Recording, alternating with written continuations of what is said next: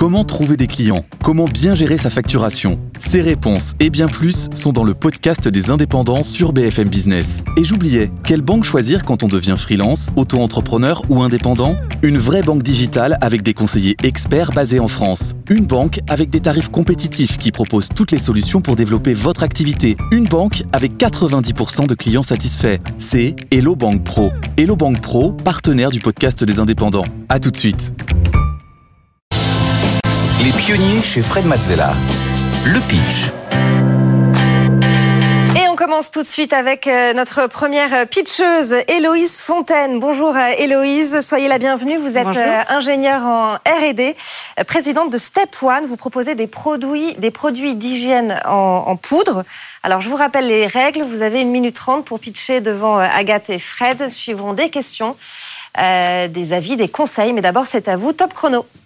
6 000 tonnes de déchets plastiques, 47 millions de litres d'eau. C'est ce que nous pourrions économiser chaque année en France si nous utilisions tous ce gel douche en poudre.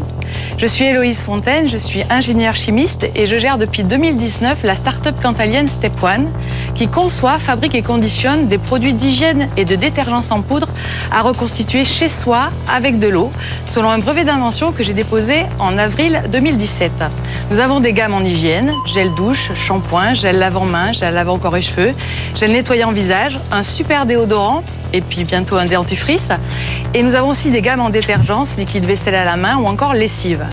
Notre principe est simple, ne plus jamais transporter d'eau qui compose plus de 90% des produits lavants et ne plus jamais jeter de flacons car il a été conçu pour être durable. Nous répondons à une attente des consommateurs qui est de continuer à utiliser des produits liquides tout en évitant de rejeter du plastique. Même si la cosmétique solide est en perpétuelle évolution, plus de 90% des Français possèdent encore des produits liquides. Nous souhaitons révolutionner le secteur industriel de l'hygiène et de la détergence en fabriquant en low technologie des formulations avec des ingrédients sains et naturels selon les principes de l'économie circulaire et ceci à un prix totalement attractif pour le consommateur. Merci. Merci beaucoup Héloïse Fontaine Euh, pour Step One. Fred, on commence avec tes questions. Oui, euh, quel est le principal obstacle euh, à l'adoption d'un produit comme celui-ci Parce que ça a l'air un peu, j'ai envie de dire, euh, évident que c'est une bonne direction. Euh, quels sont les obstacles que vous rencontrez en fait quand vous présentez votre produit aujourd'hui? Alors, ben, la- le principal obstacle, c'est qu'en fait, personne ne sait que ça existe déjà. Alors Mhm. ça, c'est effectivement, c'est à nous de démocratiser le sujet et de l'expliquer. On a mis quelques années à démocratiser le solide, euh, la cosmétique solide. Euh, et nous, effectivement, on commence tout juste. Alors, j'ai des concurrents aussi qui font cela maintenant. J'ai été l'une des pionnières. Euh, mais euh, effectivement, il faut que les gens sachent que ça existe. Euh, et dès qu'ils le savent, généralement, ils font l'essai. Enfin, Alors quel est le nom euh, globalement? Parce que là on dit la cosmétique solide, mais enfin c'est pas encore un nom marketing. Ne peut pas dire. euh, alors comment ça s'appelle un shampoing euh, Alors, on, on a, Ou un- on ou un nous appelle ça poudre? des produits anhydres. C'est pareil, ça va pas marcher. Alors, c'est vrai qu'on n'a on pas trouvé. euh. C'est vrai que nous, on dit des produits à reconstituer. Donc, euh, c'est vrai qu'on a, c'est des produits en poudre. Et Je pense il qu'on va manque rester une avec des marketing produits. là. Il faut trouver le nom qui englobe euh, exactement le Mais on type a, de on a eu dès le début, c'est ça en fait, on l'a eu dès le début, c'est-à-dire quand on nous recherche, quel est le mot-clé que l'on va taper? Qu'est-ce que l'on Ben, recherche justement, effectivement. alors voilà, Alors, on tape écologique.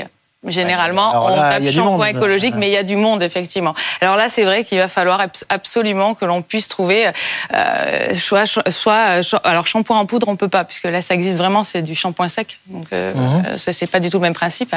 Euh, donc, des, la cosmétique anhydre me semblait quand même, euh, j'allais dire, impactante en tous les cas. mais enfin, anhydre, euh, ça va être difficile d'en faire un mot marketing euh, Oui. que, que tout le monde euh, connaît, comprend. C'est ça la difficulté effectivement aujourd'hui, c'est de bah, nous nous faire connaître en fait, hein, effectivement.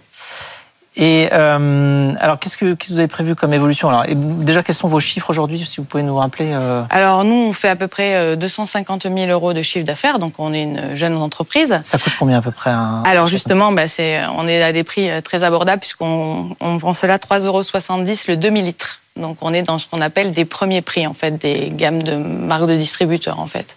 On a voulu vraiment être accessible et montrer que fabriquer en France euh, des nouveautés avec des ingrédients euh, sains et naturels, ça ne devait pas être pour une élite, mais ça pouvait être pour tout un chacun. Donc voilà. c'est pareil pour bah, le gel douche, le shampoing, euh, gel lave-en-main, gel corps et cheveux, déodorant. Euh, ça, c'est une vraie pépite parce que là, on a 6 euh, grammes en fait dans un flacon Roll-on-Bee euh, que l'on rajoute avec de l'eau. Et ça fait exactement la même chose que ce que vous, j'allais dire, vous avez l'habitude chez vous d'utiliser. Donc, c'est un flacon, c'est une bille en verre, vous la nettoyez, vous lavez tout, vous remettez votre poudre, vous remettez de l'eau du robinet, c'est reparti. Voilà. Donc ça, c'est ce qu'on appelle vraiment dans notre jargon, effectivement, la petite pépite que l'on a, que j'ai formulée, effectivement. Agathe, tes remarques sur le pitch d'Héloïse? Bah Déjà, félicitations, c'est mm. pas un exercice facile. Oui. Euh, et je trouve que as, tu t'es hyper bien euh, débrouillé. Mm. Euh, je trouve que on, on sent que t'as pas l'habitude. Euh, et enfin, tu dois souvent le pitcher, mais là, l'exercice, c'est une minute. Et, euh, et, en fait, moi, je préfère euh, t'entendre quand tu nous parles là. Je trouve que ça marche mieux. Donc, euh, je t'invite à, voilà, à, à, peut-être le faire davantage. Comme ça, tu seras beaucoup plus naturel au moment de, au moment de le pitcher. Euh, je trouve que c'est super que tu aies ramené tous tes produits parce qu'il y a des gens qui font des produits qui les qui les apportent pas. Donc c'est c'est bien euh, surtout en télé de pouvoir voir euh, euh les produits et puis de les de, de faire la, la démonstration. donc pour tout ça bravo. Et aussi ce qui m'a un petit peu manqué, c'est c'est pourquoi tu as monté ça. On a compris qu'il y avait un un enjeu climatique, mais moi j'ai envie d'apprendre ton histoire à toi.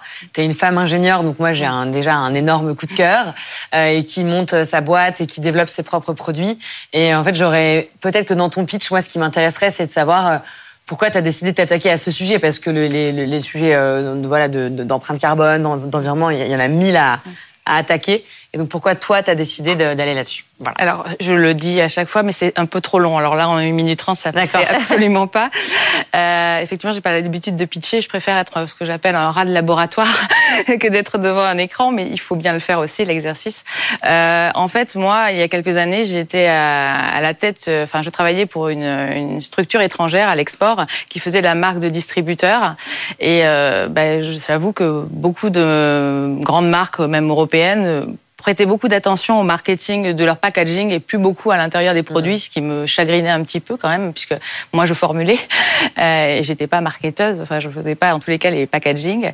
Et puis dans le même temps, en fait, ce même, cette même année-là, on a eu beaucoup de demandes pour les camps de réfugiés et on a aussi un de, nos clients qui voulait amener de la cosmétique, enfin de la de l'hygiène dans des peuples reculés dans le Pacifique.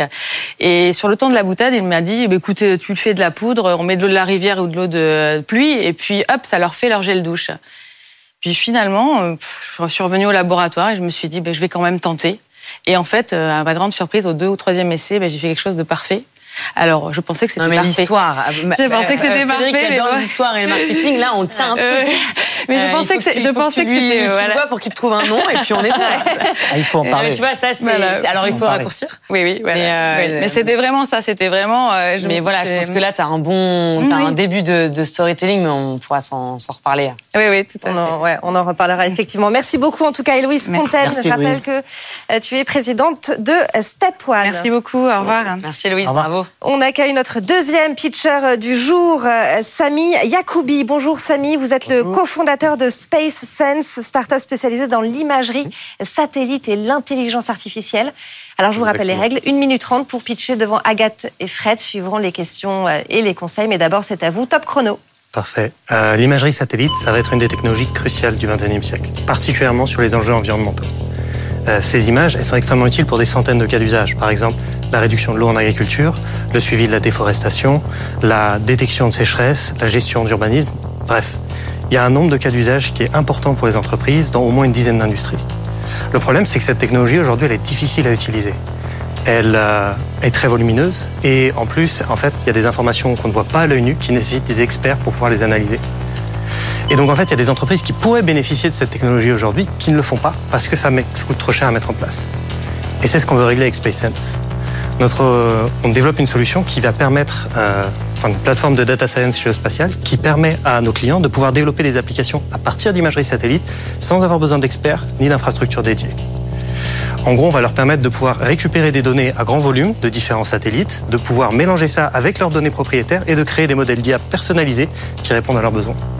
En moyenne, on réduit de 80% le temps et de 75% les coûts de développement de R&D de ses clients pour un nouveau produit. Et d'ailleurs, on a une quinzaine de clients euh, en Europe qui, euh, grâce à SpaceSense, ont pu créer des produits de suivi agricole et environnemental. Et tous les mois, pour eux, on traite 15 millions d'hectares dans plus de 30 pays. On est une entreprise euh, de 10 personnes, on a le support de l'Agence spatiale française et européenne et on a levé 1,5 million d'euros. Et notre objectif pour cette année, c'est de doubler nos effectifs, tripler notre chiffre d'affaires et faire une nouvelle levée de fonds. Merci beaucoup, Samy Yacoubi. Fred, on commence avec tes questions.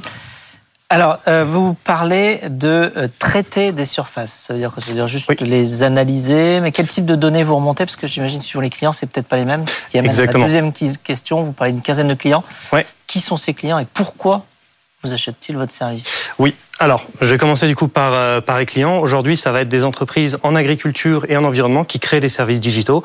Aujourd'hui, la plupart, ce sont euh, ce qu'on appelle des applications de gestion agricole qui permettent à un agriculteur de suivre toute son exploitation et qui utilisent en partie des informations satellitaires pour euh, suivre l'état des cultures.